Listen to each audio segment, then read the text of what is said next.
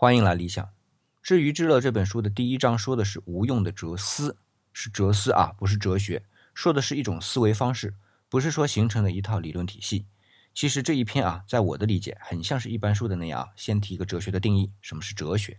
但这里讨论的更多的是整个思维方式。前面吐槽的那段呢，我就不说了。那后面提到的哲思呢，有一个特点是务虚。用王东岳先生在书里的话叫做：“只有精于务虚的民族，才有望找到务实的方向。”概括起来就是以志治虚存主导体制实存。那虚是什么？那实又是什么呢？我还是从这本书开始啊，然后发挥一下自己的理解。我们说，无论是毕达哥拉斯的数，还是欧几里得的几何，我姑且称它为形啊。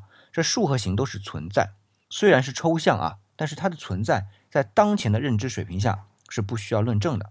当然，不排除将来我们认知水平又上一个台阶，还是需要论证的啊。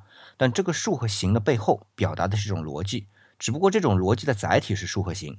那同样在东方有数吗？有，比如说主通知的圆周率，有形吗？也有，比如说墨子。在他的墨经中有很多几何的论述，那逻辑呢？这个啊，我们下次接着说。